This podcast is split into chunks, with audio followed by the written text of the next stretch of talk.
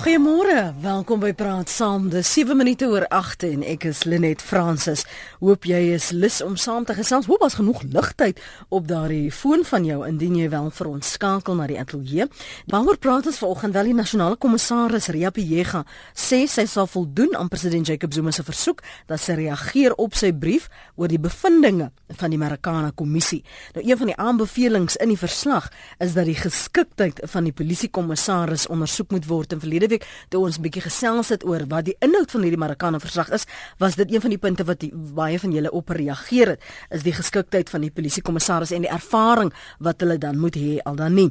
En sy sal voor 31 Julie moet antwoord. En vanoggend kyk ons na hierdie voorstelle wat spesifiek deur die Falem kommissie gemaak is oor die polisie en vra of dit wel die polisie diens sal verbeter of is dit net te laat om sulke voorstelle te implementeer. Sommige polisielede sê dis 'n bietjie ver gesog dat hulle moet noodhulp kry, maar nou ja, ons gaan dit daaroor uh, gesels. My gas vanoggend is 'n professor Rika Snyman. Sy's 'n dosent in polisiepraktyk by Unisa. Goeiemôre professor, welkom. Goeiemôre Lenet. Baie dankie vir jou tyd vanoggend. Jou opinie oor die polisie se optrede by Marikana voor ons by die aanbevelings kom. Uh net die hele konteks van wat gebeur het uh, by Marikana, dink ek persoonlik is ons bly nog steeds 'n gordiaanse knoop.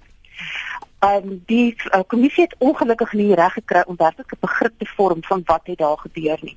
As mens kyk op die verslag, dan is dit 'n baie a, goeie tegniese verslag, dit van uit 'n regsperspektief uh, 100% in lyn. Maar daar is baie min, uh, daar's eintlik niks behalwe meneer X se uh, se getuienis hmm. wat werklik aandui van wat het daar gebeur nie. Dit is vir my persoonlik baie jammer dat daar uh, geen uh, polisiebeampte se getuienis aangehoor is om te kan hoor wat het daar gebeur. As jy mens kyk na die hele proses van uh, die taktiese plan en dan op die ou na die strategiese plan uh wat uh, teen mekaar gewerk het, kan ons net besef dat daar dit was werklik 'n uh, chaotiese situasie wat uh, uh uitgeloop het op die op die drama en die die tragedie wat wat ons van van bewus is. Professor Ek ek neem aan en help my as ek as ek verkeerd is in my aanname dat wanneer die polisie gekonfronteer word met sê byvoorbeeld gijslaarsdrama of ehm um, die dreigement van terrorisme dat daar sekere strategieë soos 'n mens by rampbestuur 'n plan van aksie het 'n PVA van wat ons doen wanneer ons gekonfronteer word met 'n sekere situasie dat daar sekerlik binne die polisie strategiese taktiese planne is wat almal verstaan Ja, daar is. Um, ek sit op die oomblik met die uh, beleidsdokument voor my uh, wat wat uh, kyk oor skadebeheer en uh, op die hantering van oproer. Uh, die dokument is uh, in lyn met internasionale um, riglyne, in lyn met die VN-riglyne sowel as die AU uh, protokol. So tegnies uh, is die beleidstuk daar en en uh, voldoen aan die vereistes van die konstitusie. Uh, uh, een van die aspekte byvoorbeeld is dat uh, die regte van alle individue moet uh, gehandhaaf word daar moet effektiewe uh, skadebeheermeganismes uh, wees en ek wil net graag daaroor 'n oomblik net gesels ek dink ons moet kyk na waar kom die hele konsep van uh, openbare orde polisieering vandaan en eintlik wat by Marikana gebeur het uh, was 'n reset wat opgebou het uit vanuit vele jare uit. Ehm um, in die apartheid jaar was die skadebeheermeganismes uiters kry en uh met geen in uh, in, in agneming van uh die regte van uh, individue nie. Na 1994 het die bewustheid daar gekom dat daar sal moet 'n beter manier van skadebeheer toegepas word in lyn met uh die uh polisieeringsfilosofie van gemeenskapspolisieering. Mm -hmm. Daarom is die uh, die openbare orde eenhede ook toe nou uh gelukkig of ongelukkig geherstruktureer in 2000 as die eerste herstrukturering 2006 die tweede herstrukturering wat hulle van 'n uh, primêre status afgegradeer het na 'n sekondêre status. En dit het 'n geweldige impak gehad op die effektiwiteit uh die, die prioriteit wat daar geheg word aan aan openbare orde. En met hierdie um afgelope paar jaar se uh, uh dienslewerings uh op, op uh, optogte en betogings wat op die ouende baie van hulle uh, nie almal gelukkig nie maar baie uh, gewelddadig uitdraai is daar eenhede net nie gerad om uh situasies van hierdie omvang te kan hanteer nie hmm. ten opsigte van vele aspekte. Kan ons gestel staan, um, jy het nou geraak aan die die beleid um, en aspekte oor hantering van 'n uh, uh, oproer en en skadebeheer. Die ander aanbevelings want ek wil hê ons moet 'n bietjie stil staan met uh, hoe prakties uitvoerbaar van hulle is. Um, die aanbevelings wat die Farnham kommissie spesifiek oor oor die polisie dan maak. Ja, daar's 'n hele verskeidenheid hmm. van aanbevelings. Ehm um, uh 'n hele paar daarvan. Uh ek wil maar uiteraard nie uitlaat oor uh, Ria Pegas uh, se ja. posisie nie. Ek dink ons sal wag eers vir haar uh, haar reaksie. Ehm um, ek dink die uh, aanbevelings wat uh die Forum Kommissie gemaak het uh is uitstekend. Jy het nou so tong in die kies gepraat van ehm um, die opleiding. Ja. Ja. Ek dink dit is absoluut essensieel en in in 'n gedag as mens 'n gedagte hou die gemeenskapspolisieeringsfilosofie, die dienslewerings uh taak van die, hmm. van die polisie. Ehm um, wat by Marikana gebeur het is die resultaat van van vele misstappe wat wat uh, plaasgevind het. Ek dink dit aan die uh, vorige kommissaris uh, Celebi wat die eenhede begin uh, uh, sekondêre status gee het. Die volgende kommissaris wat begin het met militarisering van die polisie. En daar vlieg die hele konsep van uh gemeenskapspolisieering en dienslewering by die venster uit. Hmm. Die oomblik as 'n uh, uh, polisiebeampte gekonfronteer word met 'n situasie soos wat hulle wel daar gekonfronteer word, uh, gryp hulle na hulle hulle gewere. Ek wil as jy gaan kyk na wie het die erf weer toestemming gegee dat hulle met R5 uh, gebeure toegerus word. Mm. Uh dit dit dis dis dis totaal uh, belaglik. Uh wat ek persoonlik baie ondersteun van die uh, maar die die ervaring kommissie se aanbevelings is die uh, klem wat daar geplaas moet word op leierskap. En die leierskap van die polisie het daardie paar dae tot en met 6 Augustus totaal misluk. Uh, en en daar dit is deel van die belangrikste aspekte wat dringend dringend met aandag kry. Voor ekskuus, jammer om te onderbreek, maar maar voor ons selfs gekom het by die koppie op Marikana, weet ons die die geval gehad van Andrius Tatane.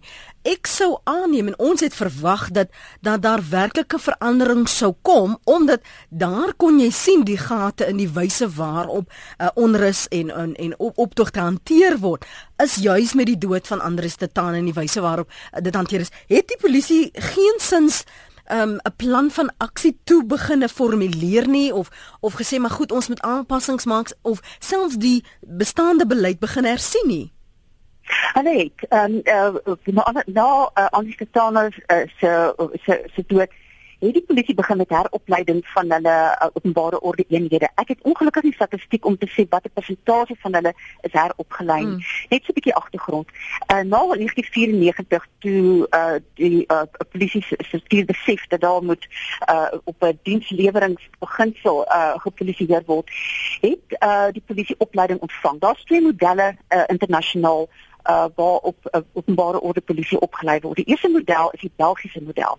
Die Belgiese model sê dat die polisie moet afstand hê van die optog en moet uh, waterkanonne en rubberkoels uh, gebruik om die skade te beheer. Met hmm. ander woorde daar's fisies afstand toe na die uh, Andri Statani uh, fiasco het hulle besef maar dit is dit is 'n aggressiewe manier.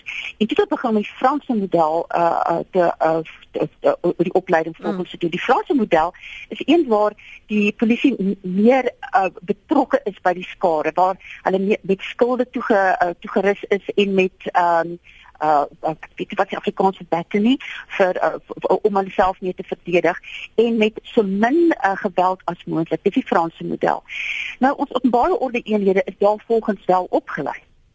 Maar wat gebeur het by Marikana was so 'n uh, 'n makabere sameloop van omstandighede dat die die uh fisiese opset die, koppie die uh, uh terrein waar die opstand plaasgevind het het hom nie gedien tot die Franse model wat mm. uh wat in, in, in toegepas kon word nie en daarom het hulle teruggeval op die Belgiese model wat wat baie meer gewelddadig is mm. dat en en dan ons weet wat is die gevolge daarvan mm.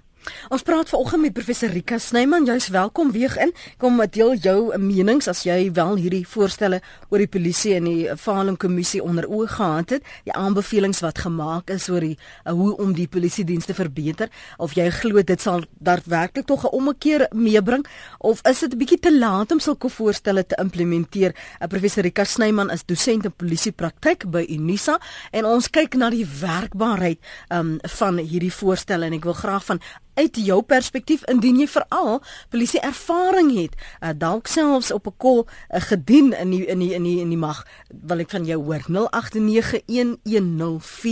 0891104553 jou SMS na 3343 jy kan uh, gerus vir ons 'n SMS stuur. Dit kos jou R1.50 en jy kan ons volg en tweet by Lenet Francis 1 en ZA RSG um, sê my wat jy daarvan dink. Ek wil terugkom net na o, ekskuus, laat ek net ook vir ons sommige van ons luisteraars sê jammer dat ek myself nou onderbreek. Ons is bewus daarvan dat sommige van julle ehm um, probleme het met ons uitsending dat hier plek plek dan uh, verdwyn ons en dan ons maak ons weer so 'n uh, verskyning. Jammer daaroor. Uh, ons het dit onder 'n Sintex se aandag gebring. Um, ons vra om verskoning dat jou luistergenot so uh, in die wiele gery word. Um, maar vir diegene wat wel kan luister, ek hoop um, dis moeitevry en dat jy saam sal praat. Kom ons hoor gou wat het John op die hart. Dankie vir die saampraat John. Môre? Môre, môre Lenette, môre prof. Ja nee, ons het daarom nou nog hier 'n syn. Ehm um, Lenette, dit gaan net vir my of ek het nou so 'n bietjie geluister na die Falling kommissie en ons het daarom deurlopend ook die pers dopgehou en so aan. En jy weet ek kom nog in die ou era uit ehm um, van weermag kommandos en en dit, maar dit gaan net vir my ons kan so goed skare beheer toepas en opleiding dit dit is wat my aanbetref daar verkeerd geloop is 'n skarebeer. Maar ons het dit nie ons het nie meer die dissipline in die polisie en in die weermag. Ek het baie uh, simpatie met met met met albei met die polisie en met die militêr, maar ons het nie die dissipline tussen ons manskappe om dit te doen nie. En ons topstruktuur uh jy weet die die ouens is nie uh die ouens is nie saam met ons nie in die, in die storie nie. So dit gaan net vir my oor as ons hierdie dissipline kan kan handhaaf en beter dissipline ehm um, in ons polisie diens sowel in ons militêr en ek praat nou in die, in die algeheel mm. uh, gaan ons nie veel verder vorder nie. Ek dink die die gemiddelde Suid-Afrikaner, die middel, middel die gemiddelde landsburger is nou keelvol vir die vir die vir die vir die uh, ongedissiplineerdheid van polisie sowel as die militêr. Baie baie dankie. John voor jy gaan, verwag yes. jy dat die polisie dieselfde werkswyse moet hê, dieselfde manier van optrede moet hê as as die weermag byvoorbeeld? Moet hulle nie juis uh, verskillende identiteit uh, entiteit entiteite wees nie? Vergewe my. Ja, nee, nee, nee, verseker, jy weet in die in die ou eh, kom ons sê net maar jare terug, het die weermag en die polisie baie baie goed saamgewerk. Ek meen die weermag is eerste ingestuur verseker. En maar maar jy weet jy jy gebruik jy gebruik nie sommer skerpend ammunisie nie verseker mm. verseker nie. En ons wil nou nie terug gaan na Shabelle naai goed glad nie. Hoegenaamd miskien is daai geleer. Maar feit van saak net is jy weet van ons polisieleiers het gesê skiet om dood te skiet. En net daar het hy die fout gemaak. Hy is nou nie meer vandag daar nie maar daai dinge deurgetrek maar dit gaan net oor dissipline dissipline dissipline. Jy kan jy kan 'n operasie so goed beplan as wat jy wil. Is daar nie dissipline in die manskappe is nie het jy klaar verloor. En hierso het dissipline het vir 'n loop gegaan Dankie vir jou bydrae. Kom ons hoor wat sê die ander luisteraars. Mooi dag verder John. Hy's daar op Bufferwes. Uh kom ons gaan na lyn 2 toe. Môre praat saam. Môre. Môre Bert, praat gerus. Ehm um, ek sien sommer die vorige luisteraar dat daar sê dissipline nie, maar as 'n jong polisieman as 'n ou met my met 'n panga op my afstorm, wat gaan ek doen? Ek gaan myself verdedig. Ek gaan ek gaan hom skiet of hulle nou gesê het gebruik lewendige ammunisie of nie. Maar as as jy deel van 'n groep is en jy's daar om, om te werk, dan kan jy mos net jou eie oordeel uh, uitoefen nie. Ja, as as daar ou 10 meter of selfs 50 meter van my af is en hy kom met 'n panga aangehardloop, wat doen jy? Gaan jy sê kom kap my dood? OK, kom ons kom ons ons ons hervorm wat jy sê. In hoeverre het jy as deel van daardie kyk jy ek neem aan jy vorm nou 'n 'n cordon rica waar jy nou die Franse model aanvanklik sou volg, maar nou lyk dit asof daar 'n groter dreigement is en jy doen wat jy ken en wat jy nog altyd gedoen het en jy wil jouself natuurlik ook beskerm in daardie proses. In hoeverre het jy die mag om soos Berg nou hier sê self te besluit, kyk ek gaan nou self my hier verdedig of moet jy wag vir daardie ehm um, bevel om af te wentel want daar op 'n hoër gesag word 'n besluit vir jou gemaak. Die situasie op die grond was geweldig of moes geweldig uitdagend gewees het. Uh John het heeltemal reg, uh oor die algemene dissipline en bevelbeheer in die polisie is nie wat dit moet wees nie. En veral in 'n uh so 'n kritiese situasie waar daar uh, op breedte van sekondes kritiese besluite geneem moet word, uh, uh, uh, uh, word daai uh, gebrek aan dissipline en bevelbeheer word dit 'n geleentheid waar uh um waar die waar waar, waar uh, geweld uh, misbruik kan word. Um, die hele kwessie van diskresie is geweldig belangrik in die polisie. Maar as jy in so 'n skadebeheer eenheid is, dan dink jy nie vir jouself op op, op jou eie want jy funksioneer nie as 'n individu daar nie. Jy funksioneer as deel van die groep en dis jou bevelvoerder uh, wat wat sekere besluite neem sodat hulle as 'n span kan saam die situasie hanteer. Ehm um, alles wat kon verkeerd gaan, het verkeerd gegaan tydens daardie uh landmin 'n protesoptog. Uh die uh Unie het nie hulle kant gebring om hulle ehm um, marshals uh, behoorlik in plek te kry nie en om beheer oor die skare uit te oefen. Die feit dat die skare ehm um, van Sangomas en uh, Boetie gebruik gemaak het, het hulle in heeltemal 'n ander uh, gedagte lyn gesit as wat jou gewone skare sal wees. Daarom dink ek dat die uh, taktiese plan wat op die grond gevestig is, naamlik om die grond van um, draad dit is bespan rondom die koppie met een uitgangspunt waar deur die um, uh, die stakers uh, die enige plek waar kon uitbeweeg en waar hulle dan uh, ontwapen kon word was die beste plan gewees.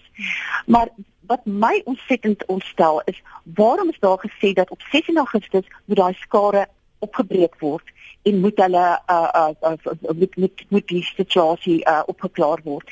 Uh en dit is waar die uh, die uh, geweld ingekom het. Erns het iemand 'n bevel gegee en gesê nou moet hierdie situasie uh, ontlont word. In plaas van dit die oggend te doen soos wat hulle gebou het of dit wag tot die volgende oggend om om die proses klaar te maak, is daar uh, van bo af 'n bevel gegee van uh die skare moet uitmekaar uitkom en dan raak dit totale al chaos. Dan is dit baie moeilik vir 'n bevelvoerder om sy mense onder beheer te hou.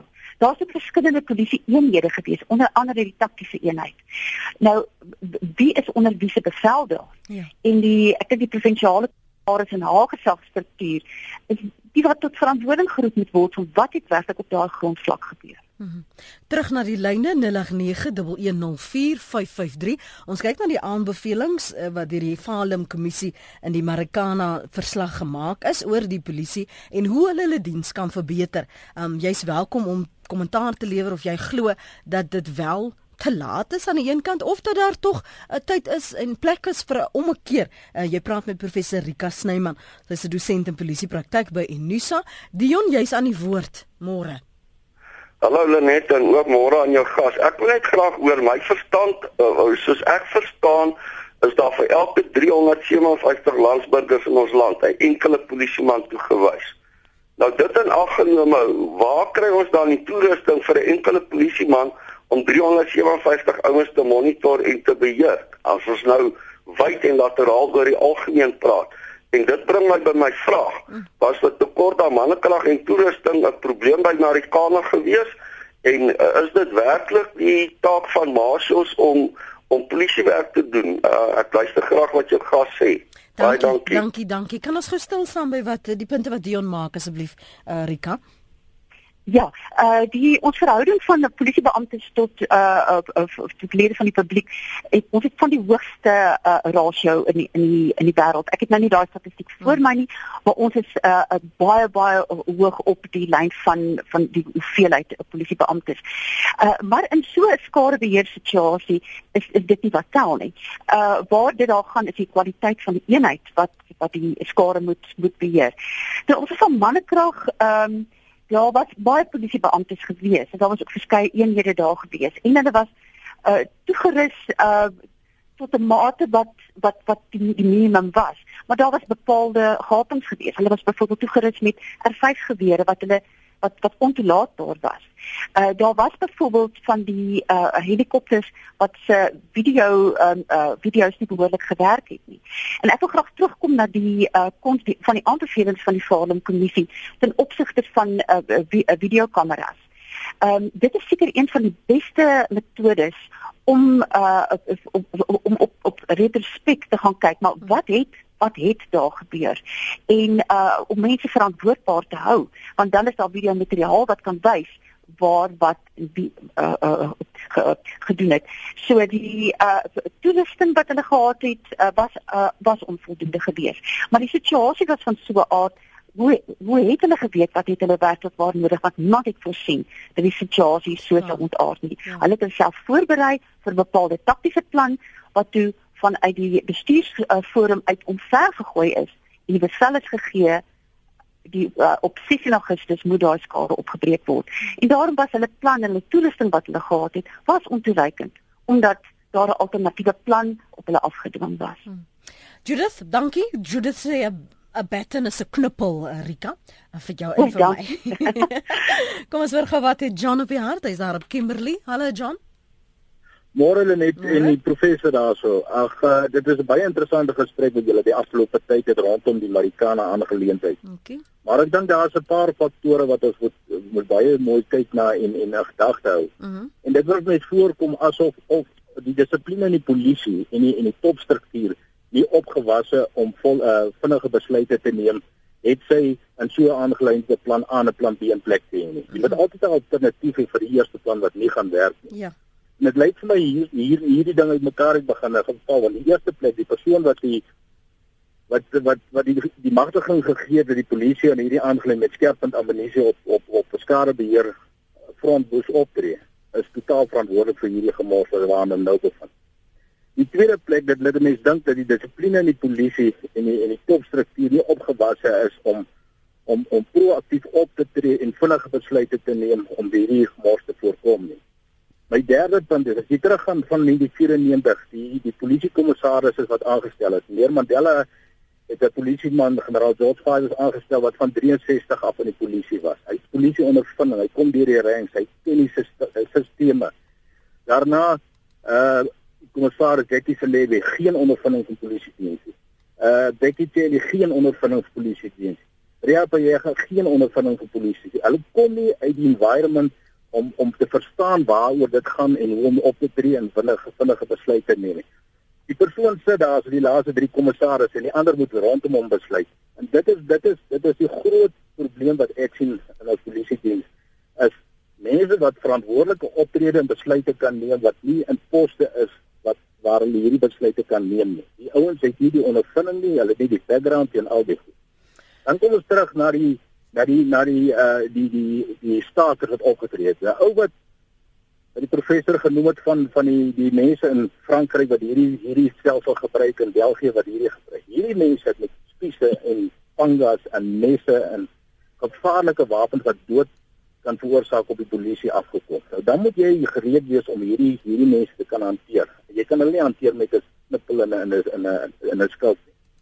So ja, die polisie het hulle foute en die skare het hulle foute en hier is die vakbonde verantwoordelik want hulle het geen beheer oor daai mense meer gehad nie. En dis nie 'n ding wat wat begin het gister en vandag plaasgevind het. Dit het kom uit die aanloop was al 2, 3 weke was hierdie ding en ek glo daar was tyd om proaktief op te tree en die regte regte reaksieplan in plek te hê om dit te voorkom. Baie dankie vir die geleentheid. Geniet dit. Dankie John. Net so gou vir jou sê, uh soos wat my kennis ver het strek, het Bekkie Kyle wel agtergrond. Ek onthou nog toe met sy aanstelling destyds het ons met uh, Dr. Johan Burger gesels en hy het hom geloof en gesê dis 'n is 'n interessante nuwe era wat ingelei word, maar hy het natuurlik ook hierdie weerbestigheid meegebring uh, wat ons as jy sal onthou het ons vir baie lank gepraat oor die shoot to kill um uh, uit uh, uitspraak wat hy gehad het en hoe hy gesê het dit is wat uh, polisie manne moet doen en nie almal was de mekaar oor hoe moet dit die wetgewing nou geïnterpreteer word. So net vir jou dit tussen hakies sê. Kom ek lees gou wat skryf jy op ons um, SMS lyn. Um, ek lees op die internet skryf anoniem van die Boland uh, van twee veiligheidswagte wat vooraf by Marikana op wreedagtige wyse vermoor en een se lijk aan die brand geskend is. Dis moes beslis 'n uh, invloed op die polisie se optrede gehad het. Die stakers speel nie, skryf anoniem in die Boland. Die mynwerkers skryf 'n uh, ander luisterand Agent Q noem hy of sy haarself Die mynwerkers het hulle voorberei op geweld en konflik. Volgens bronne in die omgewing van die myne is al die stakers gesalf tydens tradisionele rituele ten einde hulle te panser teen die koels. Hierdie bronne bevestig dat die stakers die polisie en ander onskuldiges sou dood as die geleentheid hom sou voordoen. Die dra van duisende byle, spiese, pangas en selfs vuurwapens bevestig die vermoede rondom stakers se motiewe. Wetgewing verbied die dra van tradisionele wapens tydens openbare vergaderings en so aan. Uh waarom gaan jy onderhandel terwyl jy tot die tande toe uh, bewapen is die klem val nou nou ehm um, so daar voortdurend op die wetstoepasser en nie op die oortreder en sy motiewe uitvloeisel van die heersende liberale denkpatrone. Crime prevention is measured not by methods and intentions but by results skryf agent Q. Ehm um, dis praat saam op RSG 28 minute voor 9. Kommentaar terug na wat John gesê het, uh, professor Snyman, veral as ons praat oor strategie en taktiese se se plan want dit is een van die tekortkominge wat uitgewys is met die aanstelling van Ria Piega sou dit beter gegaan het as ons iemand daar gehad het wat meer taktiese praktyk gehad het ervaring gehad het 'n strateeg dalk was in die polisie diens was sou hulle anders dink? Want Nathan Petwa was daar aan die einde van die dag moes dit daai planne verby hom gaan Dis presies uh, John is heeltemal reg. Ek dink die hele konsep van verantwoordbaarheid is is lê aan die hart van hierdie hierdie hele situasie. Ehm um, uh, daar is niks wat so suksesvol is as ervaring nie en blootstelling aan sulke situasies. Jy kan nie vanuit 'n rusbank uh benadering uh bevele gee rondom so 'n situasie soos wat daar op die grond afgespeel het in Marikana nie. Daar is dit was 'n totale gebrek aan ervaring, gebrek aan blootstelling, 'n gebrek ook aan goeie advies. Nou daar is bepaalde selfvoeders in die polisie wat uh wat verantwoordbaar gehou kan word en wat die ervaring het. En dit is vir my tragies dat hulle nie betrek is nie. Dat daar nie op hulle gesteun is nie, maar dit die bestuursforum is wat die besluit geneem het dat die die wyse waarop hierdie skade hanteer moet word. Ehm um, uh, uh, dis een van die uh, jammer uh, aspekte van so 'n kommissie is dat 'n uh, kommissie het geen tande nie. Hy maak bloot aanbevelings. En nou gaan ons gaan kyk wat gaan nou word van die aanbevelings. Ehm um, ek dink dit gaan nie net oor uh, opleiding van die polisie en die rol van die polisie nie, maar tot watter mate gaan uh, daar 'n uh, verantwoordelikheid geneem word hmm. deur die uh, unies uh deur landmen uh so dit is dis nie net die polisie wat hier in in in uh, die uh, in in in die som uh, ingetel word ja. nie daar's vers, verskeie uh rolspelers en uh die uh, verantwoordbaarheid van hulle almal moet na vore gebring word. En as ons gaan kyk wat die uh, NPA dis is nou in hulle hande oor wat wat gaan besluit word wie gaan aangekla word of nie. Uh dit vir ons moet wag en wag en sien. Maar ek dink hier's geweldig baie lesse om geleer te word uit ja. uit hierdie situasie. En uh, net terug na hoe jy die program begin het net. Jy het gesê is dit nie dalk te laat nie. Ek dink dit is ooit te laat nie. Uh, ek dink hierdie ehm um, uh, uh, forum kommissie het 'n klomp uh, uh beseerplekke oopgekrap daar wat eintlik sweer dit is eintlik mm. vier plekke nie mm. wat aandag sal moet geniet. Ek dink hierdie is 'n wonderlike geleentheid om in te spring en te besef maar ons op laer as hierdie punt gaan ons waarskynlik nie kan gaan nie en ek hoop hierdie was die laagste punt gewees dat dit nou net kan beter gaan dat ons wel kan lesse leer uit want hier is ontsettend baie lesse om geleer te word deur die polisie spesifiek maar ook deur eh, deur al die ander rolspelers. En dink jy benewens kyk openbare orde is nou uitgewys en en is beklemtoon, maar dink jy op ander vlakke is daar dringend heropleiding nodig? Ja, nee, ek dink daar's absoluut heropleiding nodig. Uh, kyk, ons het uitstekende uh, polisiebeamptes. Uh, ek het met baie polisiebeamptes te doen uh, as my studente en ook op vergaderings wat wat ek ook doen. Uh, daar's ons gelooflike professionele uh, uh, persone in die polisie. Maar daar's ek persoonlik dink dis as jy hulle kom vrot appels wat uh, die die hele mandjie besmet en uh, dan dink ek die hele kultuur van die polisie wat uh, wat hulle uh, laer trek die laer trek mentaliteit van ons van mekaar beskerm mm. Uh ek dink dit is een van die grootste gevare. Uh maar daar is 'n bewustheid in die polisie. Ek het uh, dat hierdie 'n keerpunt is. Ek was twee weke gelede met uh een van die generaals uh vergadering gehad uh wat baie ontsteld was hieroor en daar hy sê daar gaan so 'n beweging deur die topstruktuur van die polisie uh rondom wat gaan die wat gaan hierdie aanbevelings wees en wat impak gaan dit wees. Hy het uh, gepraat van hulle voorsien 'n ripple effek.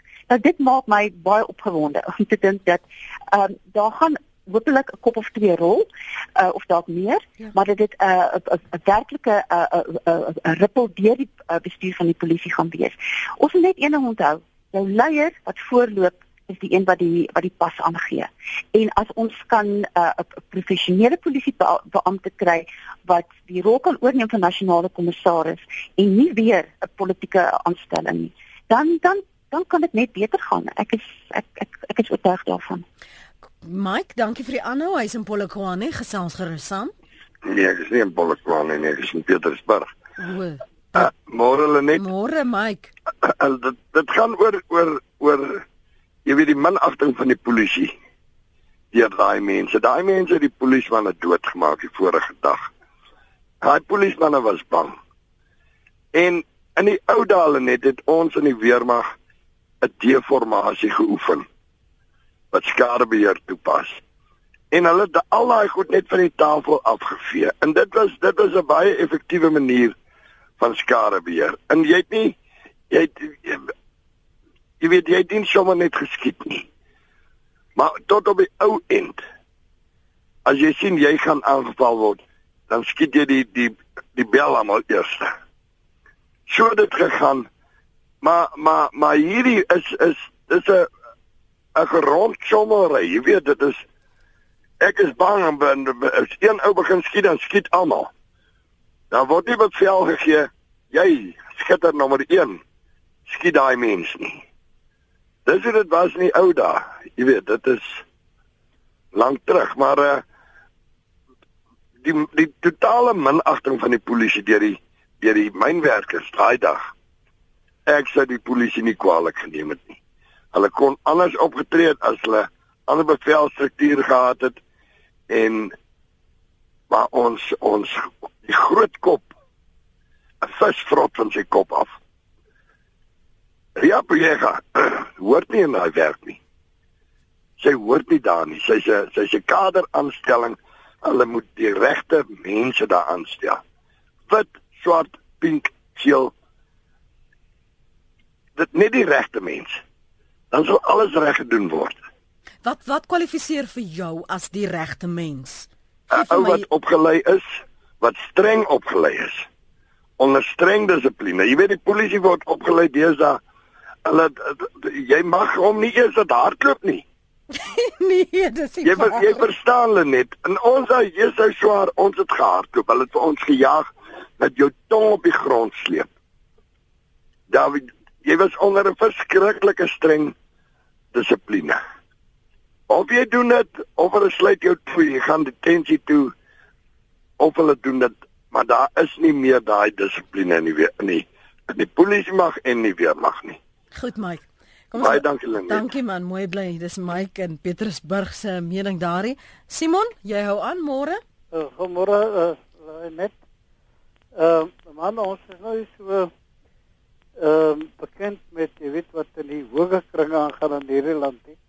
Ons is ook bekend jy weet met die gesofistikeerdheid van die polisie en die en die weermag en opleiding en dis weer hoewel ons elementêr maar so 'n bietjie kennis dra.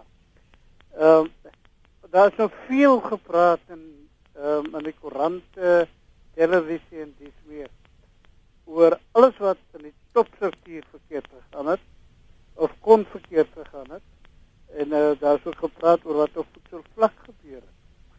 My kommer en, en natuurlik ook die ontstellende uitspraak van van van ons uh, ja, dat ons se president uh, Jacob Zuma en wat uh, wat Amanda Gous opgetel het. Is as hulle nie ingegaan het die polisie nie. Hy ons het gegaan om mense dood te maak. En die polisie gaan om mense dood te maak wie maak nou vir wie dood? En en en ek kry so 'n gevoel en ek is bang om dit te sê. Maar as jy weet dit lyk my dit gaan nou erger as 'n apartheid. En ek voel asof ons in 'n staat van van ai mens van oproer is ja. Maar dit lyk my ons beweeg nou na 'n staat van oorlog toe. Soos soos dan met mense leef. Lewens gemors ons elke lewe is 'n kosbare lewe. En wie dit ook al is en wat op 'n neerde kantjie is, kan ons dan nie is daar nie um, wanneer hierdie twiste ontstaan. Is daar nie leiers van die uiteenlopende uh sieninge of ideologie of of opvatting wat vir mekaar kan sê ouens kom ons gaan sit op 'n kol kom ons kyk of ons nie tot 'n vergelyk kan kom nie jy weet maar die wat op 'n kol gesê wanneer 'n mens om 'n tafel sit en jy kan jou verskille daar uitsorteer en natuurlik dit neem neem baie tyd ehm um, dan staan jy van die tafel af op en niemand niemand niemand is dood nie. Koppe gaan rol, ja, koppe gaan rol. En ons gaan weer gedenkdienste hou en dis weer. Maar ek sê vir jou, daai koppe rol bring jy brood op die tafel. Daai gedenkdienste wat nog in die toekoms ook weer gehou gaan word, dit bring nie kos op die tafel nie. Met respek vir daardie falingsverslag, ons hoop daar kom iets uit. Ek hoop daar sal daarom brood op die tafel kom vir ons. Goed. Dis Simon Stellenbosch se mening daardie. Ek lees vir jou nog van die kommentaar op ons webblad vir ons breek neem professor, dan kry jy geleentheid om te reageer. Johan sê maak gerus aantekeninge asseblief. Johan sê baie dankie dat daar vanoggend iemand is wat my vraag kan beantwoord. Daar word gereeld gesê die polisie moet gedemilitariseer word. Prof, wat beteken die stelling en hoe moet dit in die praktyk lyk? Ons het al voorheen die polisie se range verander in 'n poging om dit te demilitariseer, maar dit is weer terug verander. Die polisie is 'n semi-militêre instelling en dit kan en sal nie verander kan word nie. So hoe lyk die militarisering? En nog 'n uh, eh, Johan skryf: As 'n mens se lewe in 'n kontaksituasie bedreig word, kan min mense voorspel hoe 'n individu sal reageer. Almal daar se sinewies is op breekpunt wat menslik is. Leierskap, kameraadskap en dissipline is dan van kritiese belang om die situasie onder beheer te hou. Dis moet nie die polisie wat daar gekonfronteer is blindelings beskuldig. Begin by die drie punte wat ek genoem het. As jy nie jou seniors of jou leiers vertrou nie, voel jy op jou op jou eie is om te oorleef. Nog erger as jou buddy wat jou moet help hier langs jou krek en begin skiet, is dit amper logies dat jy soos hy gaan reageer. Chaos bars los en almal verloor beheer, behalwe as opleiding in plek is en jy die besluite kan vertrou. Ons is net menslik, skryf hierdie Johan. Die ons sê wêreldwyd is die personeelbeleid in polisie en weermag up or out. Dit beteken relatiewe jong mense as troepe en konstabels wat of daar wil wees en werk aan bevordering of bedank en loop. In Suid-Afrika is daar te veel ouer troepe en konstabels wat net daar is om kos op die tafel te sit. Met so 'n werkskepingsmaatskaplike stelsel sou jy nooit 'n professionele weermag en polisie kon kry nie. Die ons se mening daardie interessante paar punte daar. Lenet Ehm um, as iemand op jou afhardloop met pangas, dan verdedig jy jouself. As jy in bevel is van tientalle of meer en jy sien jou mense is in gevaar, natuurlik laat jy jou manskap hulle self beskerm. Die hele Marikana lê voor die vakbonde wat geweld aangehits het en basta die land verbrokkel omdat barbare self verrykend is, skryf Ander Lenet. Uh, Neil skryf hier, so almal kan praat soos hulle wil, maar die feit is of was dat die skare besonder aggressief was en indien hulle hulle beheer geraak het, kon hulle uh, die polisie vermoor het en wat dan? Is seker buite beheer, ja. Die skare en die vakbonde het self die grootste skuld aan wat gebeur het. Dis Neil se mening. Ons vat vinnig 'n gebreek, dis kwart voor 9. Dis praat saam. Ons praat na aanleiding van die voorstelle wat die Falem kommissie gemaak het oor hoe om die polisie te verbeter, die polisie diens, dienslewering te verbeter en ons vra, ehm um, sal dit regtig 'n omkeer meebring? Is dit te laat om te implementeer? Jy kan jou gedagtes deel. Ons gaan vir professor Rika Snyman na die breek geleentheid gee om te reageer op van die punte wat jy nou maak. Ons is nou nou terug. Ons moet die kameras na die hemel ruim. Dinsdag en oggend op RSG. Sal best gee wenke van hoe om die sterre te skiet. Hoe maak jy sukses van studie as volwassene? Brits laaste besoek Grawies en leer meer van die kokerboom en onthou, jy kan wen met belade verenkeling en die Daaldirek flinkdink kompetisie. Kom kuier saam vanoggend op RSG weksdae 9uur met Johan Rademan en Matthys Brink.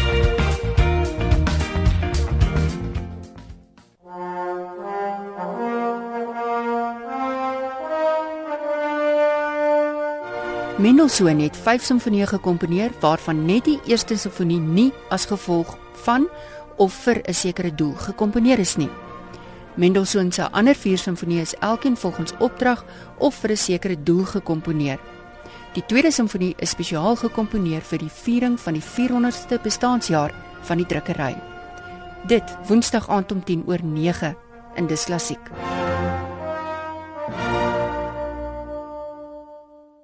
Praat saam waar jou mening tel. Welkom terug by Praat Saam. Professor Rika Snyman is ons gas. Sy's dosent in poli polisiepraktyk by Unisa. Die vloer is Eastern. Prof, antwoord maar ons luisteraars. Baie dankie. Daar's geweldig interessante vrae en ehm um, vrae wat eintlik 'n hele konferensie hmm. sal verg om om werklik te antwoord. Ek wil graag begin met Johan wat uh praat gepraat het oor demilitarisering. Dit is seker een van die tuiste tamaletjies wat wat die polisie besig is om deur te kou. Uh ek was in 'n gesprek, kom ons begin anders om die polisie het so 'n forum dat hulle met al die universiteite bymekaar kom. Uh op uh, twee keer 'n jaar en ons het by die vorige bymekaar kom in Maart uh 'n baie vuurwarm gesprek gehad rondom wat is demilitarisering. En die polisie is besig om uh 'n navorsingsprojek te begin om te gaan kyk maar wat beteken militarisering en demilitarisering. Um dit gaan militarisering en demilitarisering gaan baie meer as oor die range verander. 'n Rang het niks te doen met uh, die uh, die uh, militarisering. Of jy nou 'n uh, generaal of 'n brigadier of 'n kolonel genoem word of 'n direkteur. Dit is nie waar dit gaan nie. Dit gaan oor 'n 'n hart en 'n gesindheidsverandering. Uh, uh, uh, aan die kern van demilitarisering lê hoe definieer 'n mens wat is polisieering? Ja. Uh in my studies en my eie navorsing en ek spesialiseer in toegepaste etiek in 'n uh, polisieering. Uh is die beskouing oor wat is polisieering is uh etiese besluitneming dit is aan die hart van gedemilitariseerde uh, polisieering want 'n polisiebeampte se hele werk gaan daaroor om besluite te neem. Gaan ek arresteer? Gaan ek my wapen gebruik? Uh, gaan ek uh, uh, uh, uh, uh, wat ek al uh, van, van my magte gebruik onder watter omstandighede? So polisiebeamptes is almekaar besig om besluite te neem. En um, en hulle besluite het geweldige impak op mense se lewens. Om mense se vryheid te ontneem deur te arresteer, om 'n wapen te gebruik ensovoorts. So dit is waaroor demilitarisering gaan. Dit gaan oor 'n kultuurverandering binne die polisie. Nou dis 'n skip wat stadig gaan draai, maar die topstruktuur in die polisie is uh oortuig daarvan dat dit nodig is. Nou Ek is 'n ewige optimis. So ek wil graag glo dat dit gaan gebeur. Ander mense sal dalk anders anders omdink. Maar dit is uh, waaroor die militarisering gaan. Is hoe kyk ek na die publiek? Ehm um, ek dink dat iemand het gepraat van uh, jou individuele respons in 'n in 'n in 'n krisis. Uh, as jy nie in jou hart self oortuig is en jou opleiding oortuig is en geleer is oor hoe om 'n diensleweringsbenadering te volg eerder as 'n uh, 'n gewelddadige benadering te volg te vorm, gaan die polisie nooit kan um, demilitariseer nie. Um, ek wil saamstem met Dion. Ek dink ehm um, vasbries is baie nodig en ek dink jong mense gaan daai vasbries kan bring waar daar uh, van die die ou gedagtelyne nog kan uitkom. Daar's baie polisiebeamptes wat nog in die apartheid daar uh, polisiebeamptes was en jy hoor hoe praat van hulle. Dan is uh, wil net teruggaan na daai metodes want dit is wat hulle ken. Dit is wat ja. hulle geleer het as jong mense toe hulle pas uh, as 18, 19 jaar die polisie ingekom het. So uh, ons ons ons het vas dit nodig. Ek moet tog ook net noem dat die uh, nuwe metode van uh, werwing van polisiebeamptes lyk baie baie beloftevol. Uh, die tweede ronde van uh, werwing is is nou voltooi en die uh, uh, hulle is nou in basiese opleiding. Die eerste groep is um, nou in die veld wat hulle onder uh, uh, uh, uh, onder toesig en onder mentors begin om te leer om prakties polisieering te doen. En dit gaan baie baie interessant wees dat uiteraard eers op die lang termyn met ons kan sien wat 'n verandering dit gaan bring. Ehm um, en dan die uh vir iemand het genoem ek het nou die persoon se naam gekry met die rol van die Engels. Ek dink die groot ek ek dink die hele storie agter wat het daar gebeur uh, by die koppie is is is nog verdoesel. Hmm. Ek het 'n ruk gelede 'n baie interessante artikel in die Mail and Guardian gelees oor uh, die man met die groen kombers. Ja. Ja, dan hy hy het 'n gesindheid gehad van onderhandel en hy was in gesprek met die polisie uh, die persone in beheer uh, daar uh, ek dink dit was die 13de wat hy wat hy geskiet is deur 'n sluipskutter wie is dit wat hom doodgeskiet het wat was die agendas by daardie uh, skare uh, uh, wat was hulle agendas gewees ons weet waar dit begin het met uh, um, uh, uh, loononderhandelings. Maar daar was ook baie meer agter die loononderhandelings. As mens net kyk na die haglike omstandighede wat daai arme mynwerkers uh, in bly en die uh, uh, skuld skuldskiet uh, geldskieters wat hulle totaal al uitbuit. Daai mense was verby desperaat. En ehm um, en en ek dink hulle was misbruik deur die Unis. So daar is 'n agenda wat nog glad nie oopgekrap is. En dit is wat ek genoem het aan die begin, hierdie Gordiaanse knoop sit nog stewig vas uh en en en om hom te ont, ontknoop gaan werklik waar 'n uh, sterk besluit neem en ek wil glo dat so besluit al deur die NPA geneem sal kan word waar daar in 'n hof waar daar bepaalde bevoegdhede is waar daar bepaalde uh, uh, uh, meganismes en instrumente is wat baie meer is as wat in die kommissie is dat dit daar ook gekrap gaan word. Cornelius, jy is ons laaste indiller. Hou dit kort, dankie. Uh, Môre Lenet, ek is jammer die radio hier by my is af, so ek mag dalk iets sê wat al gesê is. So asseblief uh, jy moet my maar onderbreek dan. Kyk, met die strategiese plan van die polisie vir wat geëindig het 2010, het hulle hierdie uh, sogenaamde area misdaadvoorkomingseenhede gestig en eintlik toe die openbare orde polisieering getransformeer en hulle gedesentraliseer na die areas toe wat jou bevel en beheer bemoeilik het en wat uh, dan ook opleiding uh en toerusting uh uiteraard uh geaffekteer het. Maar jy nou voorheen provinsiale eenhede gehad het, dit jy nou area eenhede wat in kleiner skaal geopereer het. Dit was een van die probleme, maar wat ek met Marikana sien is is 'n probleem rondom intelligensie. En dit begin by generaal Richard Luli wat die uh intelligensie uh diens van die polisie heeltemal uh omgekrap het en ek dink dat daar was gebrekkige inligting waarop die uh nasionale kommissaris en en haar uh nasionale bestuurspan hulle besluite kon neem. Uh, as die intelligensie reg was, kom ons vat nou byvoorbeeld hoe bly mense op 'n koppie sonder kos en water? Kan 'n mens nie die toesig of liewer die die toevoerroetes afsny en hulle sodoende dwing om weens dors en honger uh uitmekaar uit te gaan en skere van uh gewelddadig op te tree nie. As jy mens kyk na die fotos, wat van die die toerusting? Mense sien die mense met met skilde wat keer vir klippe en knopkieries nie. Uh jy jy sien nie uh uh uh waterkanonne nie. Jy, jy sien nie traanrook nie. Jy sien oor die algemeen uh aanvalswapens en en pistole. So die die dit lyk vir my of die die beplanning reg van die begin af verkeerd was en dit moet 'n mens direk lê voor die adres van van bestuur. En nou moet 'n mens jouself afvra Hoekom stel die president elke keer 'n polisiekommissaris aan wat nie uh, deur die range gekom het nie? En ek dink dit is een van die kritieke punte wat ons moet aanspreek in die toekoms in Suid-Afrika, want die polisie in geheel lê daaronder en uh, misdaad uh, hantering in Suid-Afrika lê daaronder.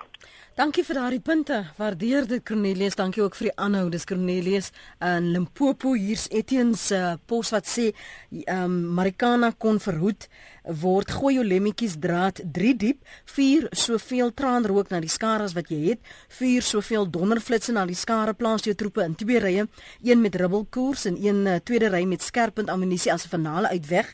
Ek waarborg dat na die traanrook daar nie veel opstand sal wees nie en die skare kan in elk geval nie deur die lemmetjies draad kom nie.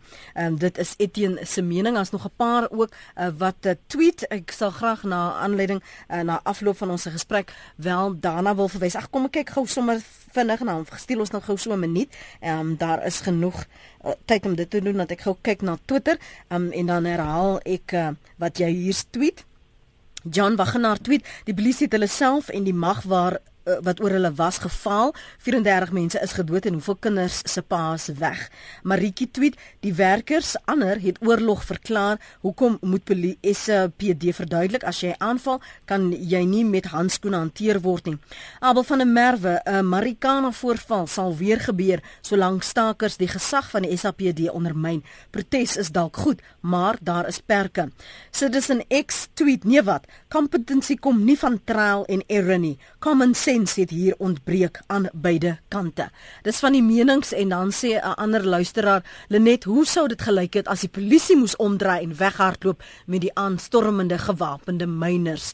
Dis Anna se mening daardie. Die ander voorstelle wat aan die uh, geraak is, het ons het aan die begin gepraat oor die noodhulp. Ons het gepraat oor 'n polisie helikopter met uh, moontlik twee videokameras in die in die toekoms. Hierdie aanbevelings indien dit toegepas word Jy sien, soos jy net sê, jy's 'n ewige optimis. Jy sien 'n ommekeer kan plaasvind, uh, professor? Ja, ek dink uh, bepaal. So ek ek uh, dink daar's baie gapings in die uh, Farmkommissie se verslag, ja. maar ek dink uh, hulle aanbevelings uh, ten opsigte van die polisie maak sin. Ek dink dit nie hulle aanbevelings gaan ver genoeg om die ander rolspelers ook te betrek en ook tot verantwoordbaarheid te roep nie. Maar wat die polisie aanbetref, dink ek dit dit dis dis dis voldoende. Ek wil jou dankie sê vir jou tyd vanoggend hier op Praat Saam. Baie geleer ook van ons luisteraars se kant die menings stof tot nadenke. Ek sit nou en dink aan van die voorstelle wat gemaak is. Baie dankie vir die beskikbaarheid vanoggend professor. Ons hoop ons kan jy in die toekoms weer nader trek. Baie welkom. Dit was 'n plesier. Totsiens. Totsiens.